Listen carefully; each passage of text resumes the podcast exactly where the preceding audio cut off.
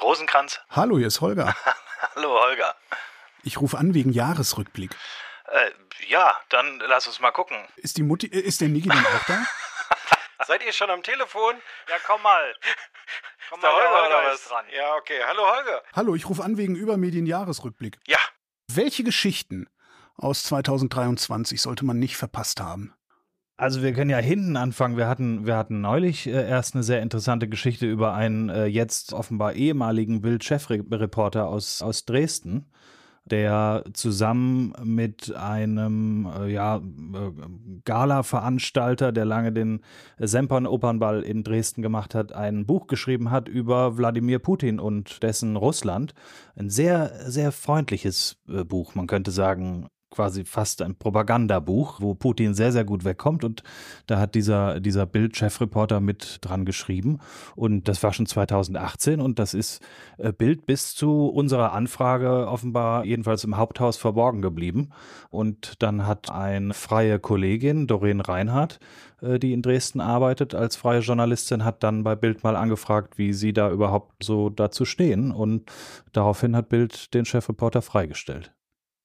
Wie kann sowas überhaupt verborgen bleiben? Also man kriegt doch mit, was das eigene Personal so veranstaltet, oder nicht? Ja, ich glaube, dass es dabei ja verschiedene Ebenen gibt. Also wir haben so gehört, dass man das in Dresden wohl auch wusste. Und das ist ein sehr, sehr rühriger Mensch, der Herr Helfricht. Der macht, glaube ich, sehr viele Sachen. Ich weiß natürlich nicht, ob die das nicht wissen wollten in der Zentrale von Bild oder nicht, nicht wissen konnten. Ich kann mir aber tatsächlich vorstellen, dass sowas dann nicht immer bis in die Leitungsregion dann vordringt, wo dann jemand sagt, Moment mal, der hat was gemacht? Und ja, in Dresden ist das wohl eher so bekannt. Also in Dresden war es definitiv bekannt und da, da wusste man auch, also Jürgen Helfricht heißt der Reporter und Hans-Joachim Frei ist dieser Kulturmanager, mit dem er da zusammengearbeitet hat. Und in Dresden war das bekannt, dass die beiden sehr nah beieinander sind. Und ja, aber so wie, wie Stefan sagt, wahrscheinlich ist das dann nicht, nicht bis nach Berlin durchgedrungen. Ähm, Kann mir doch keiner, Entschuldige, kann mir keiner erzählen. Doch, ja, doch, wir, also wir Chefreporter, erzählen dir das Chefreporter, aber also äh, man muss, aber Chefreporter heißt doch irgendwas. Also es ist jetzt nicht irgendwie freier Mitarbeiter, Fußvolk wird einmal im Monat irgendwie beschäftigt, sondern der Chefreporter Nein. da in Dresden Nein. hat ein Buch geschrieben. Das wird doch auch in der Zentrale Nein, da, ankommen. da muss man also äh, zweierlei dazu. Also einmal äh, gibt es, ich weiß nicht, bestimmt 70, 80, vielleicht 100 Chefreporter bei Bild. Also das ist wirklich ein Titel, der, der da sehr inflationär vergeben wird. Und, und die andere Sache ist, das war jetzt natürlich auch, äh, also es war kein Buch, was in einem großen äh, Verlag irgendwo erschienen wäre, sondern das ist in einem, ich glaube, kleinen Husumer Verlag erschienen. Deshalb, das hat jetzt auch nicht so wahrscheinlich riesig die Runde gemacht. aber in Russland ist es dann nochmal auf Russisch erschienen. Richtig, auch. in Russland ist es auf Russisch erschienen mit Vorwort von, von Wladimir Putin selbst. Und das war, muss man dann auch, weil wir ja bei den Mediengeschichten des Jahres sind, das war jetzt direkt im Nachgang zu einer anderen großen Geschichte, die das ZDF und der Spiegel enthüllt haben, dass Hubert Seipel, ein äh, sehr bekannter Dokumentarfilmer, offenbar aus Russland sehr, sehr viel Geld bekommen hat für die Bücher, die er über Wladimir Putin geschrieben hat. Und das hat natürlich großen Wirbel gemacht, weil Seipel auch unter anderem für die ARD mehrere äh, Dokus gemacht hat über Putin, die auch alle sehr freundlich waren und sehr, sehr nah dran. Und da hat Bild, als das rauskam, das war, ist jetzt ein paar Wochen her, da hat Bild sehr äh, draufgehauen, der Putin-Schleimer der ARD und so. Und hatten dabei dann äh, halt nicht, wussten da noch nicht, dass sie selber einen in den Reihen haben. Und hatten, glaube ich, auch so Formulierungen wie, aber das kann uns doch keiner erzählen, dass niemand das bei der ARD gewusst hat. Das heißt, ihr kriegt jetzt langsam Angst, was alles über mich noch rauskommen könnte. ne? Sollen wir da mal, sollen wir da mal, hast du ein Buch, hast, machst du noch andere Podcasts außer diesem? Ich, ja, Einen das mit mit dem Buch hat ja nicht geklappt. Ich bin ja daran gescheitert, ein Buch zu schreiben. Okay. Dieses Jahr oder öfter schon? Nee, einmal, genau einmal, aber bei Rowold. Wollen wir, möchtest du, wollen wir drüber reden? Ich, ich frage mal meine Therapeutin, ob ich schon so weit bin. Ich frag mal. Also die Seipel-Geschichte, muss man einmal kurz ernsthaft sagen, ist, ist die, die größere mit einer größeren Fallhöhe. Aber, aber die, die Bildgeschichte ist schon auch ein starkes Stück, vor allem weil es wirklich äh, so sehr im Grunde Putin-Propaganda ist. ich glaube wirklich, dass da irgendjemand bei Bild nach unserer Anfrage, also nach der Anfrage von Doreen Reinhardt für uns, äh, aus allen Wolken gefallen ist. Irgendjemand, der das nicht wusste, der sagte, das kann doch nicht sein. Und man weiß ja vorher nie, was so passiert nach irgendwelchen Recherchen das, das ist, glaube ich, auch so ein Mythos über den Journalismus, den man manchmal zurechtrücken muss, dass man so auf irgendein Ziel hinschreibt, so wenn wir das schreiben, dann muss der zurücktreten oder so. Also ich kann jetzt für mich sagen, ich habe nicht damit gerechnet, dass die den sofort freistellen, aber da hat wirklich jemand gesagt, das kann doch nicht wahr sein. Und es wird jetzt, glaube ich, erst noch geprüft und dann wird man sich vermutlich arbeitsrechtlich irgendwie auseinandersetzen. Aber erstmal war das das deutlichste Zeichen von Bild zu sagen, nee, das geht nicht. Das ist aber dann auch eine heftigere, heftigere, schnellere Reaktion als beim öffentlich-rechtlichen mit Seipel, oder? Nee, der Seipel ist ja irgendwie frei und hat dann im Auftrag der ARD mit seiner Produktionsfirma Dinge gemacht. Da gab es jetzt nicht irgendein, irgendeine Zusammenarbeit, die man da sofort kündigen könnte oder müsste. Also der Helfricht war halt festangestellter Chefreporter. Und die, die ARD, da geht das natürlich alles seinen Gang jetzt. Also das wird jetzt langwierig geprüft und untersucht. Da sind jetzt, ich glaube, Steffen Klussmann, der frühere Spiegel-Chefredakteur, ist da einbestellt worden als Leiter quasi so einer Kommission, die das Ganze jetzt nochmal noch mal rückblickend überprüfen soll. Und dann wird es irgendwann einen, einen wahrscheinlich dann Bericht geben oder sowas, welche Konsequenzen man daraus zieht. Und selbst das äh, Medienmagazin ZAP im NDR, die jetzt nochmal weiter recherchiert haben, die haben kürzlich nochmal berichtet, dass sie auf einige Fragen, die da auch noch offen sind, bisher auch vom eigenen Sender noch keine wirklich guten Antworten erhalten haben. So. Und, und zu Herrn Helfrich bei Bild kann man noch sagen, also dass Stefan sich insbesondere auch gewundert hat, dass er jetzt gehen muss, weil er so viele, so absurde Geschichten schon gemacht hat in seiner ganzen Laufbahn. Unter anderem, und dann, dann du, Stefan, unter anderem hat er irgendwann mal einen interviewt, einen Mann, der Hitler heißt, und der behauptete, Ja, und das war dann. Das der letzte Hitler. Der, der, letzte Hitler, genau. Und aber, nein, nein, Moment, du lachst schon, ja. Äh, spaß dir noch kurz auf. Dieser Mann namens Hitler behauptete, er sei mit einer Außerirdischen verlobt, die das Aussehen eines Kobolds habe mit Riesenpenis. Ähm, also da muss, man muss sagen, dass in dem Wimmer. In dem Artikel von Bild zwischendurch auch gewisse Zweifel an der Richtigkeit dieser Erzählung geäußert wurden. Aber das ist ja kein Grund, um nicht groß die Geschichte zu machen über den letzten Hitler mit seiner außerirdischen Frau mit dem Riesenpenis. Stefan hat irgendwann mal gesagt, im Zweifelsfall ist der Bildzeitung die Wahrheit egal. Ja aber doch nicht so egal. Ja, also. Ja, beweis erstmal das Gegenteil, dass das nicht so ist. Ja, stimmt. Ich habe wirklich, also es ist ein, ein bisschen lustig, dass Herr Hilfrecht jetzt über diese Geschichte stürzt, weil der mich seit knapp 20 Jahren begleitet. Aus der Anfangszeit vom Bildblog hat er uns die tollsten, schlimmsten Geschichten geliefert, unter anderem über einen Erfinder, der angeblich aus Katzen Benzin macht. Entschuldigung. Das wird ja immer besser. Die Geschichte ist wirklich um die Welt gegangen. Also stand auch bei CNN und so. Und die Wahrheit ist halt, dass der Mann aus Biomüll Diesel macht. Aber keine, keine Katzen werden im Lauf dieses, dieses Prozesses irgendwie aber Bild hatte das detailliert, irgendwie, fünf, wie war es, irgendwie 25 Miezen braucht er für eine Tankfüllung oder sowas. Ich Bild glaub, hat es komplett ja. durchgerechnet. Und Herr Helfrecht hat, hat viele solche, also toll, auf eine Art sehr, sehr tolle, also all seine Geschichten waren unterhaltsam, das muss man mal sagen. Man kann vieles, sehr, sehr vieles Schlechtes über diesen Mann sagen, aber nicht, dass er nicht unterhaltsame Geschichten veröffentlicht hat. Gab, früher gab es mal so eine Zeitung, die hieß Neue Spezial. Gibt es die noch? Nee, Coupé hat sowas auch gemacht, oder? Es gab doch so, gab es nicht so, sogar so ein kleines Genre, also wirklich mehrere Zeitschriften, die einfach diese erfundenen. Also Coupé sagt mir da was, das andere nicht. Aus dem Ausland kenne ich das halt so, World Weekly News oder sowas. Mhm. Ne? Und, und Neue Spezial hat das eine Zeit lang hier auch gemacht, wo nur, ja, ich bin verheiratet mit einem Außerirdischen, mit einer Außerirdischen, die aussieht wie ein Kobold. Und ja, ja. Sind, ja. Das Traurige ist halt, äh, also weil wir jetzt so lachen, es ist halt auch sehr lustig, aber dieser, dieser Erfinder zum Beispiel, den gibt's halt wirklich und er hat wirklich so eine Methode, was weiß ich jetzt, wie der Fachausdruck ist, thermische Verwertung von was weiß ich, erfunden oder patentiert. Ähm, und der steht dann plötzlich groß in der Zeitung als jemand, der Katzen, also stand jetzt nicht direkt direkt drin, dass er sie selber überfährt, aber, ähm, aber für den war das nur so halblustig. Und also ich, also es hat mir ein bisschen, man muss so ein bisschen aufpassen bei der Frage, will man das, wenn man dann sowas recherchiert, dass dann irgendjemand seinen Job verliert oder sowas. Ein, ein bisschen hat es mir an der Stelle Genugtuung verschafft, weil wirklich Helfricht so lange mit allem durchgekommen ist. Und ja, jetzt irgendwie damit dann nicht mehr. Also wenn wir reden, so mal die Kategorie Geschichten, also über Medienrecherchen, die Wirkung hatten, dann haben wir müssen wir kurz über Katapult reden, auf jeden Fall.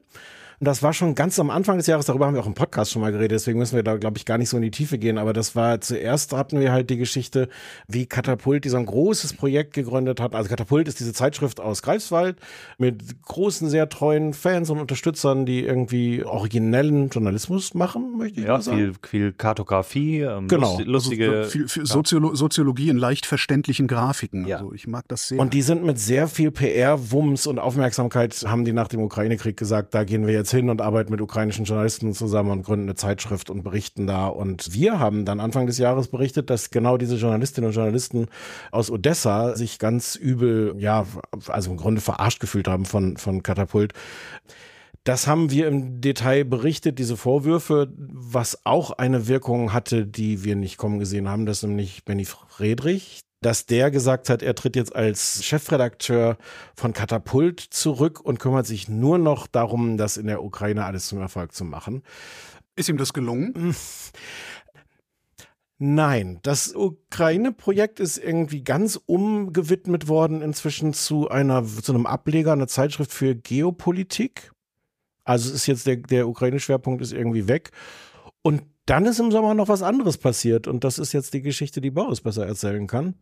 Genau, im, im, im Sommer oder Spätsommer hat sich eine junge Frau bei uns gemeldet, die eigentlich, und das war ein weiteres Projekt, was Katapult angekündigt hatte, unter den vielen, vielen Projekten, die die gestartet haben, dass sie eine äh, Journalismusschule in Greifswald aufmachen wollten. Und das wurde groß äh, angekündigt, das solle, äh, also diese, dass diese Schule größer sein solle als, als all die anderen, zum Beispiel die Springer Journalistenschule. Besser natürlich. Und besser und vor allem ohne die Zitat Boulevardgrütze der anderen und dass man äh, Greifswald zur Journalismusschulen Hochburg machen wolle.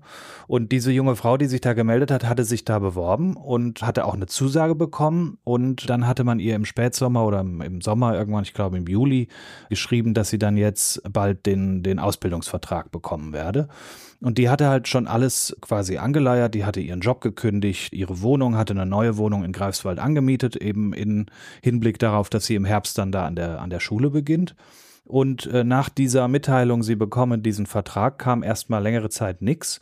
Und dann kam plötzlich eine Mail, dass man die Schule doch nicht starten könne und den Start jetzt sehr wahrscheinlich aufs kommende Jahr verlegen werde. Und das war dann schon das zweite Mal, dass es verschoben wurde, weil eigentlich hätte es schon im vergangenen Jahr starten sollen, da wurde es auch verschoben. Und ja, da stand die natürlich sehr doof da, weil, wie gesagt, Job gekündigt, äh, Wohnung auch schon angeleiert. Und ja, dann haben wir angefragt da und detailliert Fragen dazu gestellt, woran das liegt. Und darauf kam keine Antwort. Äh, Stattdessen kam dann ein äh, Katapult-Text und ich glaube, in, der, in dem Sharepick stand, Katapult ist insolvent was sich so ein bisschen als Clickbait herausstellte, wenn man draufgeklickt hat, weil nämlich dann unter dem Text stand, wenn, ich glaube, stand da, wenn Katapult in den nächsten 14 Tagen nicht explodiert, wir haben eine radikale Idee. Und das war dann die große Kampagne. Wir haben uns komplett verrechnet. Wir müssen diverse Projekte, die wir vorgehabt hatten, wie die Journalismusschule, müssen wir alles auf Eis legen. Wir, wir können bald nicht mehr zahlen. Deshalb abonniert uns, kauft Dinge aus unserem Shop, kauft. Es gab sogar, ich glaube, man konnte einen, einen Grashalm von deren Wiese vor der Tür kaufen für 5 Euro. Also so ein bisschen das, was einem in der Kita-Gruppe einfällt. Und ja, und das war dann mit auch die Begründung dafür, dass eben halt diese Schule nicht mehr, nicht mehr starten wird. Und es ist auch auf un, also man, man weiß jetzt gar nicht, ob sie überhaupt jemals starten wird. Es ist irgendwie verschoben. Ich glaube, es ist dauerhaft inzwischen abgesagt. Ja, also die haben, die haben wirklich irgendwie alles Mögliche runtergefahren, was sie so an Projekten gegründet hatten. Und auch das war, also ich meine, das, dass diese, diese, das war jetzt natürlich keine Reaktion auf unsere Anfrage, aber wir vermuten schon, dass es zeitlich dann doch irgendwie einen Zusammenhang gibt, dass irgendwie am Tag, nachdem wir da angefragt haben, dass dann diese Ja, oder Meldung sogar kam. ein paar Stunden später oder sowas. Aber Also- auch das haben wir nicht erwartet. Also das, das war's? Nee, komm. Nein. Das ist noch spektakulär. Nein, komm, wir können noch ein paar Sachen kurz äh, Ja. äh, abhaken. Hast Sagen wir du? hier der Hasi, komm. Ja, Hasi. Also den Hasi, da weiß ich schon wieder nicht den ganzen. Namen. Andreas Hass Haslauer? Andreas Haslauer, das ist so ein, irgendwo aus Bayern wahrscheinlich kommt er, glaube ich, ne? Aus Bayern, das ist so ein bisschen so ein so mittellange Haare, so ein bisschen von der Sonne gegerbte Haut und, und gerne drei Tage Bart, der irgendwie als Model arbeitet und gerne schon mal so im Norweger Pulli irgendwie aus Blockhütten rausguckt für Fotos. Und der arbeitet auch gleichzeitig als, als freier Journalist.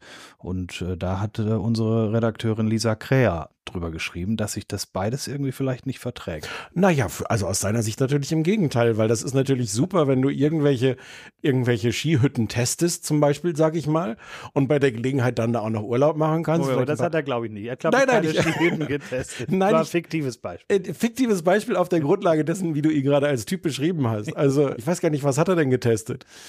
Es gab Fiji. zum Beispiel, nee, es gab, äh, ich glaube, Anlass war die Geschichte, dass das Oktoberfest begann und er hatte für den Spiegel ein Interview gemacht mit Meindl, diesem Trachtenhersteller. Und da, da ging es um die Trachten und die, die Hirschledernen und dass die alle super sind und dass man die unbedingt tragen soll und nicht das Plastikzeugs aus irgendeinem Supermarkt. Und ja, aber an, an Andi Haslauer, der Hasi, wie sie ihn früher beim Fokus genannt haben, äh, wo der früher gearbeitet hat, der hatte halt auch für Meindl halt so eine Werbekampagne gemacht. Der tauchte da in Filmen auf, der tauchte da auf Bildern mit, ich glaube, der Frau Meindl auf und, und hat dann halt irgendwie ein nettes Interview mit dem, mit dem Eigner geführt. Also aus seiner Sicht, weil, also zu der Frage, ob das vielleicht ein bisschen kollidiert, diese Interessen, aus seiner Sicht ganz im Gegenteil, weil das wunderbar sich natürlich kombinieren lässt. Du lernst tolle Leute kennen, freundest dich mit denen an, trägst deren Pullis oder Trachten oder Skihütten. Fiktives Beispiel.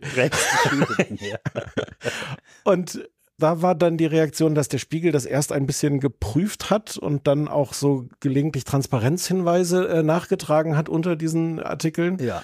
Und dann irgendwann auch so doch hat durchsickern lassen, dass man jetzt nicht mehr groß mit dem Hasi plant für die Zukunft. Das aber schon ein bisschen, bisschen komisch ist das schon, ne? Also ich meine, selbst, selbst für die Auftrag, selbst die, also die Auftraggeber für die ich eindeutig PR mache, streichen mir oft Sachen aus meinen Sendungen mit der Begründung, das ist uns zu werblich. Und einem Nachrichtenmagazin fällt es nicht auf, dass da Werbung kommt. Es ist doch.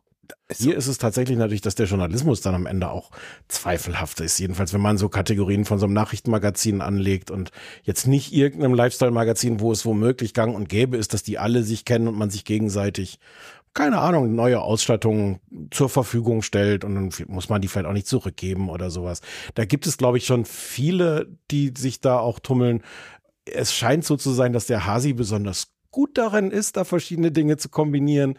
Und die, das andere ist halt wirklich die Fallhöhe durch den Spiegel. Also ich, ich glaube, als eine Geschichte, die jetzt in irgendeinem, was weiß ich, ja, Lifestyle, Ski, Skihütten-Magazin Aber man, man muss sagen, nochmal, also der Hasi hat gesagt, er trennt das akribisch, ja. er kriegt dafür kein Geld, er macht diese, äh, diese Modeljobs, macht er, damit er eine gute Setcard hat, damit er sich auf seine nächsten Model-Engagements äh, bewerben kann. Und das ist eben auch der Punkt, wo dann Lisa bei uns geschrieben hat, also allein das, dass er aus diesen Shootings wiederum neue Aufträge akquirieren kann, ist ja irgendwie schon quasi so ein geldwerter Vorteil. Also irgendwie ist es ein bisschen dubi dubios.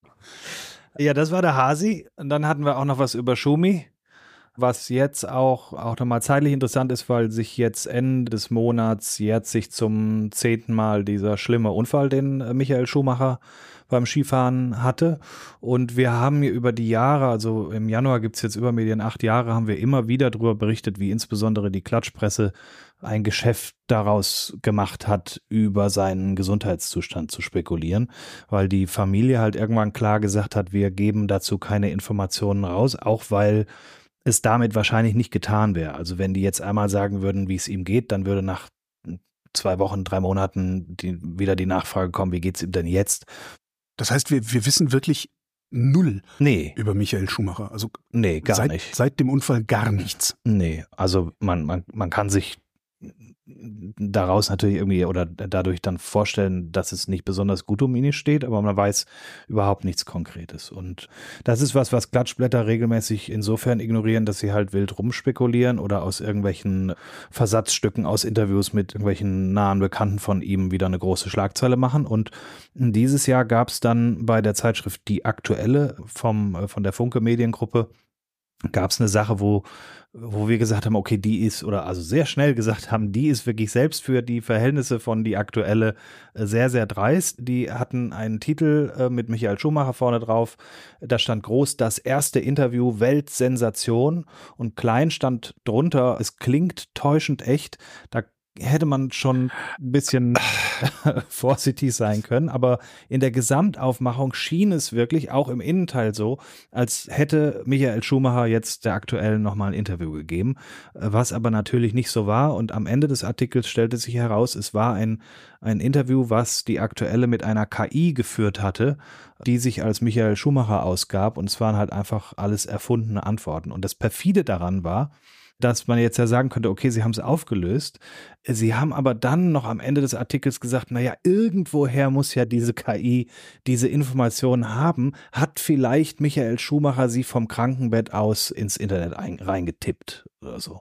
Und das ist nun wirklich in, also äh, alles zusammengenommen ist wirklich super dreist. Und wir haben damals darüber gesch äh, geschrieben, als es erschienen ist. Und das ist auch tatsächlich eine Geschichte, die weltweit dann, also auch vor allem im europäischen Ausland aufgegriffen wurde, weil halt einfach, ja, Michael Schumacher natürlich ein Weltstar ist. Das ist ja auch äh, da heißt es ja dann auch immer wieder, der ist so ein Star, die Fans hätten Anrecht darauf zu erfahren, wie es ihm geht. Das, das sehe ich anders.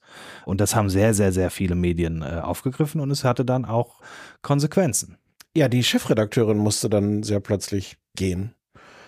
Und seitdem wird, das, wird die aktuelle ge geleitet von ihrem Stellvertreter. Du hast den Namen nochmal nachgeguckt? Ja, ey, warte, ich habe ihn hier, Achim Täsler.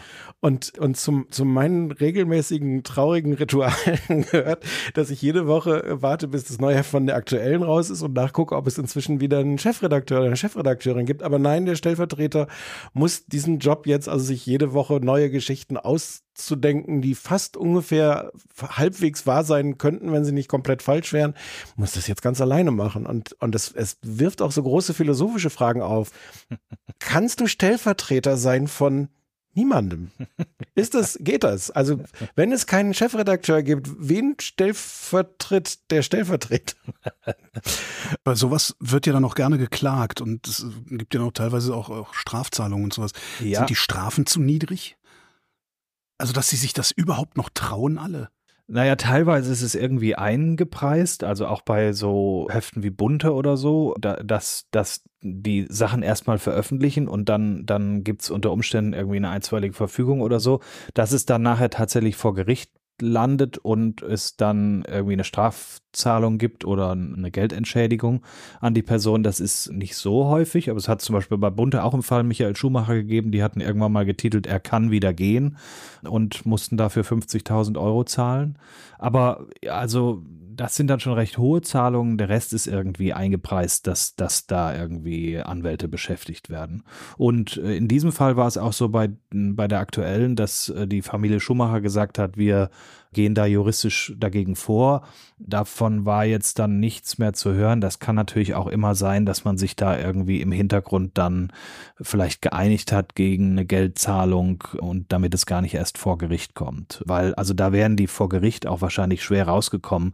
Allein dadurch, dass sie ihre Chefredakteurin entlassen haben, haben sie ja schon sehr klar gezeigt, dass da ein großer Fehler passiert ist aber halt auch so, so, so lustig spät, weil Anne Hoffmann, die das vorher gemacht hat, war halt, ich glaube, 14 Jahre äh, Chefredakteurin und äh, wir haben auch noch einen Artikel auf der Seite, der, der zeigt, welche Schumacher-Geschichten die alle gemacht haben. Und dann bei dem KI-Interview zu sagen, also das ist nicht die Art Journalismus, die wir hier haben wollen. Das gehört nicht zu Funke, ist so ein bisschen lustig, weil es gehörte 14 Jahre lang dazu. Also, tja. Aber es gibt, weil du gefragt hast, ob die Strafen vielleicht nicht hoch genug sind, es ist tatsächlich in Deutschland nicht so, dass man damit reich würde oder umgekehrt das Medium also das sind halt ja so fünfstellige Beträge, die dann besonders krassen Fall aufgerufen werden. Es ist nicht, wie man es regelmäßig aus den USA hört, dass, dass das wirklich dann Zahlungen sind, die irgendjemanden in den Ruin treiben. Also darum muss sich keines dieser Medien fürchten, dass sie mit irgend, auch mit krassen erfundenen Geschichten oder Persönlichkeitsrechtsverletzungen, dass sie sich damit in den Ruin schreiben. Ich glaube, das droht ihnen tatsächlich nicht. Aber solange der Verkaufserlös solcher Geschichten, was weiß ich, vielleicht eine Größenordnung mehr ist hm. als die Strafe, die ich für diese Geschichten bezahlen muss, werde ich solche Geschichten ja immer wieder bringen. Ja, das ist, glaube ich, genau das Kalkül. Ja. Ja, ja. Ich hatte gefragt, welche Geschichten man nicht verpasst haben sollte. Äh, welche haben wir denn eigentlich verpasst? Gibt es irgendwas, wo ihr denkt, shit, das hätten wir bringen müssen? Wir, wir haben neulich mal drüber gesprochen, auch weil uns eine Wissenschaftlerin eine Mail geschickt hatte und ich glaube, sie schrieb, äh, alle reden über die Ukraine, über Russland, auch über Polen. Niemand redet über die, über Tschechien, über die Slowakei, glaube ich, wo sie aber meinte, dass da also auch gerade die Demokratie extrem in Gefahr sei. Und das würde so wenig berichtet. Genauso gibt es natürlich auch äh, Kriege in Afrika zum Beispiel, die hier medial überhaupt nicht so präsent sind. Und da haben wir hier in der Redaktion drüber gesprochen, wie, wie, wie gehen wir damit um. Aber dann sind wir natürlich schnell auch bei der Frage, also wie viel Kapazitäten haben wir auch als, als Konsumentinnen und Konsumenten, uns mit allen Konflikten, Kriegen, Dingen auf dieser Welt auseinanderzusetzen. Es ist ja jetzt schon durch durch Israel und Gaza in diesem Jahr, nach all den Jahren, was wir hatten, Pandemie, Ukraine-Krieg und so weiter, ist ja jetzt bei vielen schon einfach so eine Sättigung entstanden, dass sie sagen, ich kann nicht mehr alle Medien mir reinziehen. Also da gibt es natürlich blinde Flecken. Ja, und will es nicht. Also ich finde, das ist, das ist ein großes Thema, auch diese Frage so Nachrichtenvermeidung. Und ich merke das an mir selber, was für meinen Beruf wirklich nicht ideal ist, dass, dass mir das zu viel wird, dass ich mich da nicht mehr drauf einlassen will. Und das war früher eher so, dass das so ein bisschen sogar auch mein Markenzeichen war, dass ich mir die Sachen äh, auch angeguckt habe aus einer Art Masochismus. Ich habe halt jahrelang die Bild gelesen. Ich weiß, ja, ich, ich, erinnere mich. Und ich merke, und das ist natürlich dann, also ich will es jetzt auch nicht, nicht veralbern, weil ich glaube, es ist ein ernsthaftes Thema, weil ich das an mir selber merke und nachvollziehen kann, dass ich glaube, andere Leute das vermutlich noch viel mehr haben zu sagen, ich will das nicht mehr, das macht mich fertig, das macht mich depressiv, ich kann mich da nicht überall mit beschäftigen. Es hilft vielleicht auch nicht, dass ich mich damit beschäftige, aber natürlich basiert die ganze Konstruktion einer, einer Gesellschaft, einer Demokratie darauf, dass Leute erstmal informiert sind. Und also dann sind wir so beim Thema Umgang mit AfD auch. Ich glaube, auch da gibt es ganz viele Leute, die sagen so, ich habe gar keine Lust, mich damit jetzt irgendwie mit, mit allem, was es da noch an, an politischen Verdrehungen gibt oder so auseinanderzusetzen. Ich kann das nachvollziehen und das ist aber natürlich ein Riesenproblem. Aber das betrifft ja jetzt tatsächlich die, ich sag mal, die, die, die aktuellen, also die primären Nachrichten. Was wir hier machen, ist ja so eine Art Sekundärberichterstattung, indem wir angucken, was die Nachrichtenproduzenten eigentlich so treiben. Genau. Aber, aber auch da gibt es natürlich auch, an manchen Stellen haben wir das Gefühl, dass Leute auch vielleicht keine Lust haben, sich dann noch drauf einzulassen. Also das ist jetzt jedenfalls, vielleicht ist das auch falsch, aber das ist jetzt so ganz konkret mein Gefühl. Ich habe diese Woche drüber geschrieben, wie die Bild-Zeitung in ihrer Berichterstattung über den Gaza-Krieg fast vollständig die zivilen Opfer auf palästinensischer Seite weglässt. Und zwar einfach wirklich weglässt, nicht berichtet. Also es geht jetzt gar nicht um eine Frage von Haltung dazu, das zu berichten, zu sagen, das ist, also man kann ja dann das unterschiedlich interpretieren. Sind das Tote, die man im Grunde Israel zurechnen muss oder der Hamas, weil die das Ganze ausgelöst hat, weil sie Zivilisten als Schutzschild benutzt? Ganz viel kann man daran diskutieren. Aber eigentlich müsste man doch sagen, vermelden muss doch erstmal die Grundlage sein. Und Bild macht das seit Wochen nicht. Und ich habe festgestellt, dass auch das was ist, was sie seit vielen Jahren schon machen. Auch bei Bildblog habe ich da vor vielen, vielen Jahren schon drüber geschrieben, wo auch in früheren Kriegen in der Ostbild genau das gemacht hat.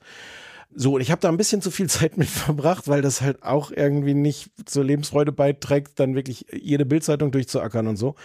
Das ist jetzt erstmal ein bisschen langsam angelaufen und gleichzeitig, deswegen komme ich da drauf, ist es vielleicht auch ein Gefühl von Leute, die sagen, ja, womöglich ist das schlimm, aber vielleicht will ich da jetzt drei Tage vor Weihnachten auch gar nicht mhm. noch drüber lesen. Und das kann ich jetzt schlecht verurteilen. Also insofern sind wir, weil das so deine Frage war, sind wir auf dieser Metaebene natürlich trotzdem auch mit betroffen. Und bei der Frage, welche, welche Themen wir verpassen, also das fragen wir uns halt immer, dieses Beispiel, was Boris gesagt hat, dass, dass uns Leute sagen, hier, aber da passieren Dinge, man müsste echt berichten über, über Dinge, die in der Medienlandschaft passieren in irgendwelchen Ländern oder aber auch wie Medien bestimmte Länder vernachlässigen in ihrer Berichterstattung. Und das stimmt und gleichzeitig kann man da natürlich auch feststellen, so ja, aber es gibt auch einfach nur ein endliches Maß an Aufmerksamkeit, was, was wir als Menschen irgendwelchen Dingen zuwenden können. Und welche Geschichten hättet ihr lieber verpasst? Was das Gute ist, um ein bisschen vielleicht werblich auch zu werden, dass wir es uns leisten können, Dinge zu verpassen in dem Moment, wo sie passieren. Und dass es oft wirklich wertvoll ist, mit ein bisschen Abstand dann nochmal drauf zu gucken und Sachen zu sortieren. Wir haben das bei Luke Mockridge gemacht, da hat Lisa das gemacht, weil bei Luke Mockridge sich die Geschichte ja gefühlt in diesem Jahr extrem gedreht hat. Also von jemandem, der, der wirklich gecancelt wurde, glaube ich. Ich glaube, das ist jemand, bei dem das Wort mal passt. Gibt's doch gar nicht. Ja. ich, eigentlich wollte ich es auch nicht verwenden. Aber ich wir glaube, es gibt das. Wir piepen das. Wir piepen das, genau. Und in diesem Jahr drehte sich das plötzlich, also auch angetrieben von ihm selber, und plötzlich stand er so da als, als Opfer von einer großen Kampagne und auch einer Medienkampagne. Und da hat Lisa äh, für uns sehr ausgeruht, ausführlich darüber geschrieben, warum diese Erzählung, dass er da das Opfer ist, insbesondere vom Spiegel, warum die so nicht stimmt. Und das, das finde ich was, was uns gut steht und was mich, was ich, was ich glaube, was sich lohnt, eine Geschichte vielleicht in dem Moment zu verpassen, wo alle losrennen und, und alle irgendwie einen Hot Take dazu haben, aber dafür mit ein bisschen Abstand zu sagen, so, und jetzt sortieren wir noch mal ein bisschen, welche Vorwürfe sind berechtigt, welche nicht, wo weiß man es nicht so genau, was hätte man besser machen können, also auch ohne Schaum vom Mund ein, für, für Klarheit zu sorgen, weil auch das sowas ist. Bei Luke Mockridge habe ich es bei mir selber gemerkt, dass ich auch irgendwann den Überblick verloren habe, weil ich natürlich jetzt nicht jede Geschichte dazu lese und aber so aus dem Augenwinkel plötzlich dachte, oh Gott, war das womöglich alles falsch, was irgendwie über Luke gesagt wurde? So, mh, mm, nein. Und solch, solch, in dem Sinne können wir es uns leisten, Geschichten erstmal zu verpassen. Das finde ich ganz gut was wir machen, ist ja Medienkritik. Kritik strebt ja nach Verbesserung oder wenigstens Veränderung. Hat das funktioniert dieses Jahr? Ist irgendwas besser geworden? Ist es insgesamt in den Medien? Hat sich irgendwas verändert hin zum Besseren? Schwierige, schwierige Frage so. Ja, weil man, weil man dann auch so zu, zu so Pauschalantworten kommen müsste. Also es gibt bestimmt immer wieder Redaktionen, die Sachen dann auch besser machen, vielleicht auch als Reaktion auf Kritik.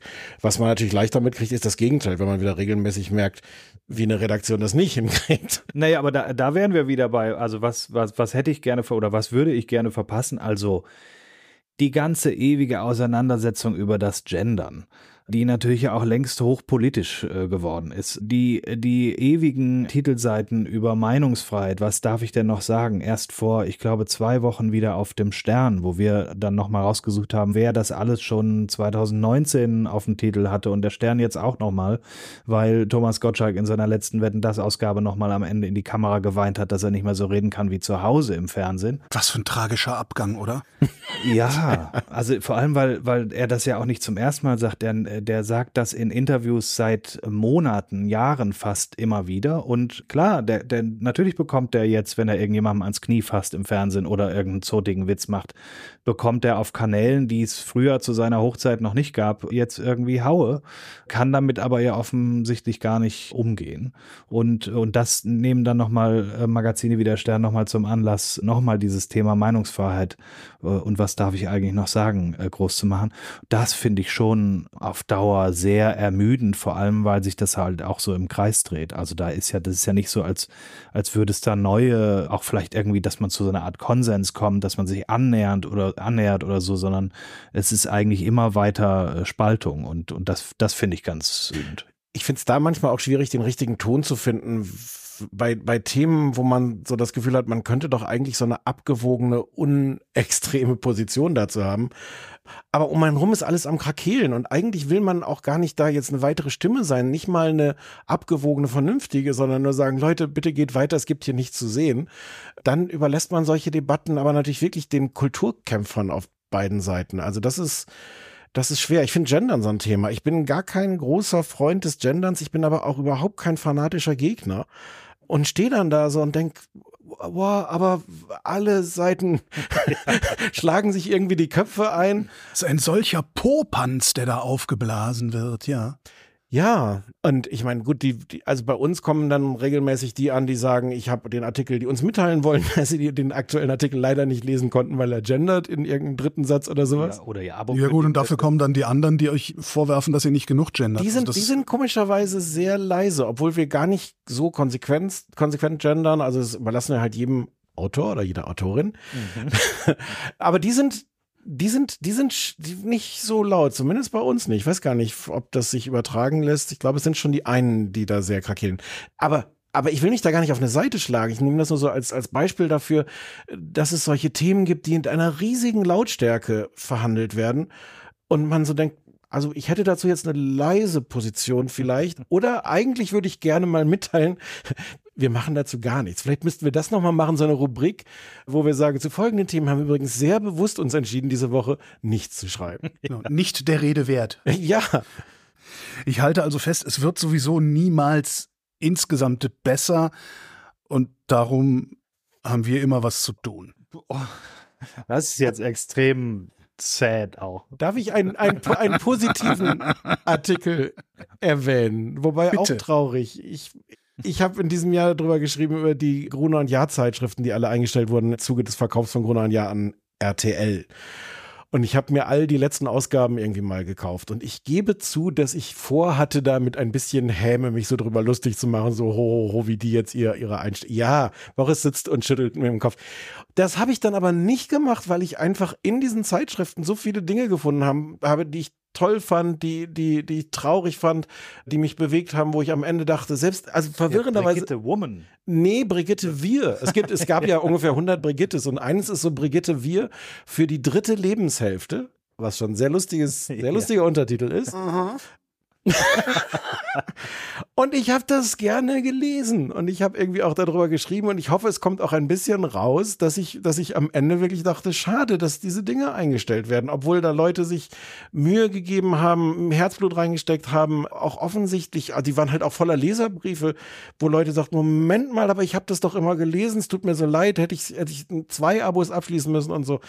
Also, das ist insofern vielleicht keine herzerwärmende Geschichte, aber ich möchte die ein bisschen empfehlen, weil, weil die mir da die Hämme im Hals stecken geblieben ist. Ja, ich erinnere mich noch sehr gut, wie du hier mit Brigitte Wir durchs Büro gelaufen bist.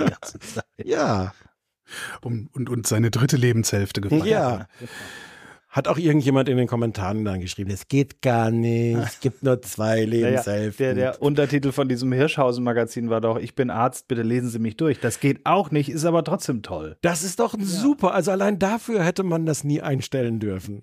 Um diese positive Stimmung mal wieder ein bisschen zu erden. Was ist eigentlich im öffentlich-rechtlichen Rundfunk passiert? Seit, seit, seit Jahren stellen wir Reformbedarf fest, hat er dieses Jahr auch wieder nicht geschafft, oder? Holger, ist das dein Ernst? Nach einer Dreiviertelstunde machst du einmal kurz kurz so, ach so, und übrigens. äh, ja, wenn ich eine kurze Antwort versuchen darf. Ich glaube, aus der Innensicht des öffentlich-rechtlichen Rundfunks wird da gerade so viel reformiert und getan und angepackt wie noch nie oder zumindest sehr, sehr lange nicht. Und da sind plötzlich Sachen möglich, die früher irgendwie nicht, nicht möglich waren und die plötzlich einfach auch nötig sind. Ich glaube, das stimmt und gleichzeitig stimmt natürlich auch die Wahrnehmung von außen zu sagen, so Leute, es geht hier wirklich gerade um alles und merkt ihr nicht, wie sehr ihr in Frage steht und wie sehr die Finanzierung auch in Frage gestellt ist und ihr müsst sehr, sehr viel mehr tun. Und ich glaube, es stimmt beides. Und an manchen Stellen kann man dann auch feststellen, äh, wenn man, wenn man das so ein bisschen verfolgt, die ARD, wie sie versucht halt jetzt mehr zusammenzuarbeiten und irgendwelche Arbeitsgruppen über Sender hinweg, wo dann plötzlich ein Sender ARD-weit im Grunde die Kompetenz zugewiesen kriegt fürs Thema Gesundheit oder Reise oder wer weiß was das ist einerseits aus der Kategorie, das haben die noch nie so gemacht, das ist wirklich revolutionär. Und andererseits sieht man, wenn man das ein bisschen verfolgt, wenn diese Intendantenkonferenz immer war und man äh, sagt so, ja, da haben wir uns jetzt nochmal vertagt. Wir hoffen aber, dass wir vielleicht Mitte 2025 schon irgendwie eine neue Arbeitsgruppe haben. Es, ich, ich glaube, das ist einfach beides so. Und es wird nächstes Jahr wirklich spannend, wie die das hinkriegen, weil so viele Ministerpräsidenten sich festgelegt haben, dass es keine Erhöhung des Rundfunkbeitrags geben wird wie man aus dem rauskommt, dass es aber andererseits ein klares, im Grunde staatsfernes Verfahren gibt, festzulegen, wie hoch der Rundfunkbeitrag ist. Das wird auch eine harte Auseinandersetzung. Das war jetzt das Business der anderen. Wie läuft denn unser Business? Super. Nach wie vor. Es gibt Neuigkeiten. Ja, Stefan und ich waren ja bisher und sind es auch im Moment immer noch Geschäftsführer der Übermedien GmbH, die wir damals gegründet haben. Und geben das jetzt ab und, und, und legen eben die Chefredaktion, die Verantwortung fürs Inhaltliche und fürs Geschäftliche in äh, die Hände von Alexander Graf, der Anfang Januar hier bei uns anfängt. Und darüber freuen wir uns sehr. Und ähm, ihr seid dann nur noch die, die, die Eigentümer sozusagen. Genau, Wie, genau Eigentümer, okay. Hm? Gesellschafter der äh, GmbH und natürlich auch weiterhin Autoren. Und das, das ist auch so ein bisschen der, der Hintergrund, also A, dass wir natürlich uns davon versprechen, dass, dass Alex hier, wenn der Anfang Januar kommt, halt neue Impulse setzt und, und das ein bisschen aus seiner Sicht verändert hier und dass wir dann gleichzeitig wieder mehr Zeit haben für unsere eigenen äh, Geschichten, Beiträge, also eben für die medienjournalistische Arbeit, weil letztlich wir sind Medienjournalisten und wollen medienjournalistisch arbeiten. Es war so ein bisschen das, was, glaube ich, in vielen kleinen, selbstgegründeten Unternehmen irgendwann passiert. Wir haben den Laden gegründet dafür, dass wir das schreiben, produzieren, aufnehmen können, was wir wollen. Und wir haben gemerkt über die Jahre, dass wir immer weniger dazu kommen, weil wir damit beschäftigt sind, irgendwas zu leiten, zu verwalten, zu organisieren, zu redigieren und so. Und das ist jetzt ein relativ klarer Schnitt zu sagen, okay, das soll jetzt tatsächlich jemand anders machen, das Leiten, Entscheiden, Geschäftsführen. Und in der Hoffnung, also damit ist gar nicht verbunden der Gedanke, dass wir uns zurückziehen aus dem Laden, sondern im Gegenteil genau dazu wieder mehr kommen.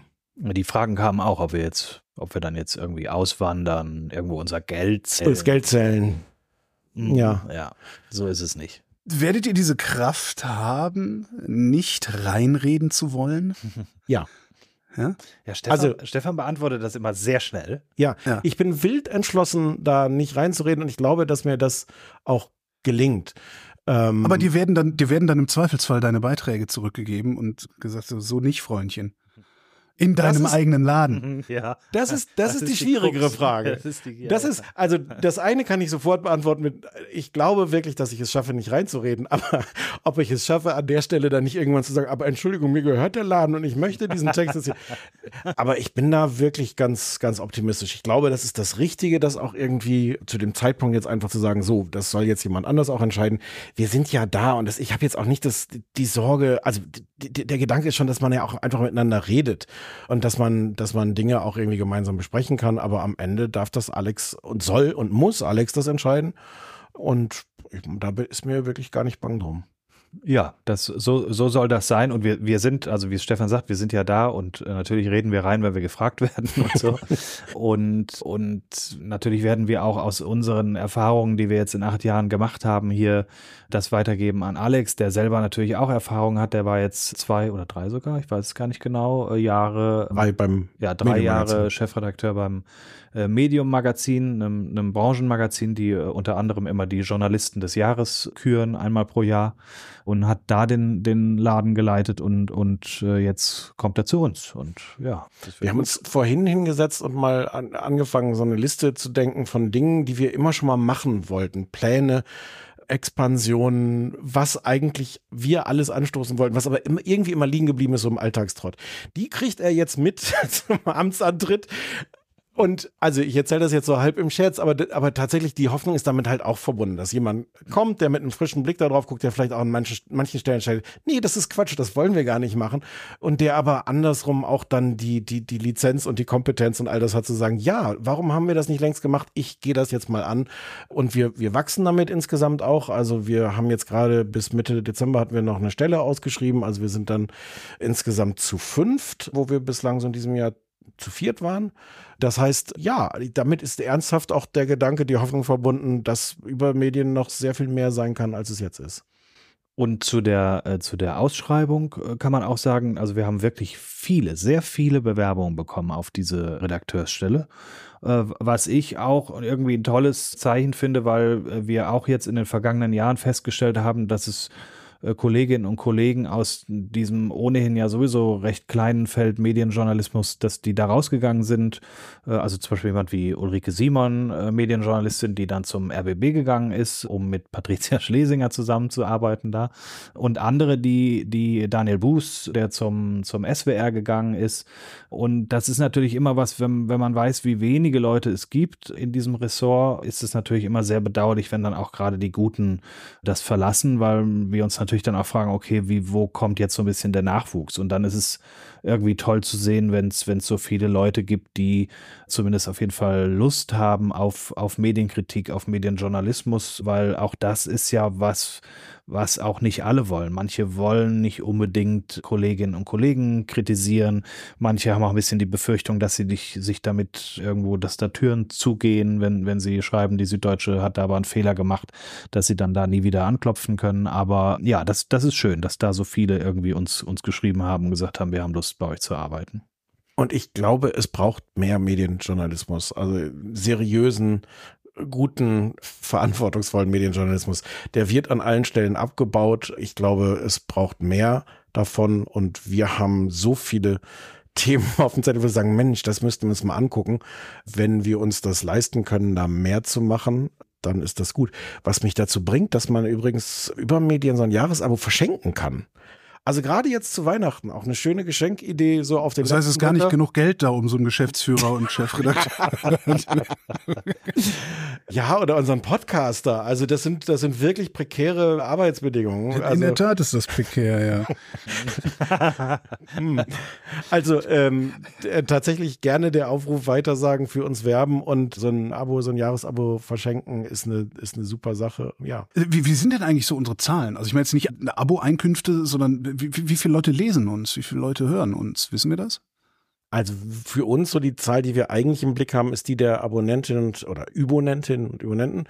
Die liegt so knapp unter 8000. Die ist relativ stabil. Die könnte natürlich auch wachsen. Das wäre noch schöner, aber ehrlich gesagt dafür, dass das ja alles gerade Zeiten sind, wo Leute sich auch nachvollziehbar fragen, was will ich mir eigentlich noch leisten, wo kann ich am einfachsten sparen, sind wir auch ganz froh, dass wir da so durchsegeln, ohne dass, also, also, dass wir stabil da sind. Und das ist so die, die Flughöhe. Ja, stimmt. Und Leser- und Hörerzahlen interessieren uns eigentlich weniger, weil wir eh keine Werbung haben. Also klar wollen wir, dass möglichst viele Leute das lesen. Also aber es ist jetzt nicht so, dass wir jeden Tag da irgendwie auf die Quote gucken. Nee, das haben wir, das haben wir auch tatsächlich nie so gemacht. Also so sklavisch, wie das andere Online-Medien machen, die dann gucken, irgendwas, ein Artikel läuft nicht, der, dann wird die Überschrift nochmal verändert oder es wird nochmal neu publiziert unter einem, weiß nicht, anderen Datum, sonst was. Und die müssen das, natürlich jede Erregungswelle ja. mitnehmen. Also das ist genau, natürlich auch ja. der Punkt, dass wir können uns das nur leisten zu sagen, ja, wir müssen da gar nicht unseren Senf zu abgeben, weil wir wissen noch gar nicht, was der Senf ist das können wir uns halt deswegen leisten, weil wir davon nicht abhängig sind. Und, und bei uns ist meistens dann auch irgendwie eine Mischung aus verschiedenen Faktoren. Also jetzt nicht nur die reinen Zahlen, sondern eben auch das, was wir an Zuschriften bekommen, an, an Leuten, die uns immer wieder irgendwie per E-Mail danken und sagen, macht bitte so weiter, es ist extrem wichtig, was ihr da macht. Leute, die es irgendwie auf Twitter empfehlen oder woanders. Also daraus entsteht für uns immer so ein, so ein Gesamteindruck, weil manchmal verliert man das natürlich auch so ein bisschen, wenn man so drin steckt und also wenn wir eben über Sachen gesprochen haben, die wir vielleicht verpasst haben, die wir nicht gemacht haben, wo wir uns irgendwie ein bisschen geärgert haben oder sowas. Wenn man dann von außen wieder den, den Zuspruch bekommt und, und die Leute sagen, ich, ich lese das so gerne und, und finde das auch überhaupt insgesamt wichtig, dann äh, so entsteht es eigentlich bei uns. Oder auch die Kritik. Also, also auch den Aufruf können wir ja gerne nochmal machen. Also schreibt uns, wenn ihr sagt, Moment mal, aber zu dem Thema müsstet ihr wirklich was haben, was ihr da gemacht habt, ist Unsinn oder so. Also all das, wir, wir lesen das, wir nehmen uns das zu Herzen und manchmal manchmal tun wir das dann sogar, was Leute von uns wollen. Ja, da sind also häufiger schon tatsächlich Geschichten daraus entstanden, weil das ist es ja auch, wenn Stefan eben sagt, es braucht mehr Medienjournalismus, dann braucht es den ja auch deshalb, weil es auch das kann man in diesen acht Jahren über Medien feststellen, immer mehr geworden ist. Also immer mehr Kanäle, immer mehr Sachen, die erscheinen. Und deshalb können wir natürlich mit dem kleinen Team, was wir hier haben, gar nicht alles mitkriegen. Und deshalb ist es, und das sagen wir auch zwischendurch immer mal wieder unseren Übonentinnen und Übonenten, äh, die sind nicht nur die Leute, die ermöglichen, dass es uns gibt, sondern sind auch im Prinzip ein bisschen unsere Augen und Ohren. Wenn sie uns kurz einfach nur per E-Mail mitteilen, hier guckt euch doch mal diesen Beitrag an, da irgendwie ist es komisch, das müsste man nochmal gegenchecken oder sowas, äh, dann sind wir da immer sehr dankbar und, und kriegen darüber viele wertvolle Hinweise. Stefan Niggemeier und Boris Rosenkranz, vielen Dank. Gerne. Sehr gerne. Frohe Weihnachten. Frohe Weihnachten. Ja. Gleichfalls. Und das war Holger ruft an für dieses Jahr. Danke für die Aufmerksamkeit. Wir machen 14 Tage Feiertagspause und im Januar reden wir dann wieder über Medien. Und bis dahin gibt's über Medien zu lesen auf übermedien.de, wo ihr auch die Abos verschenken könnt.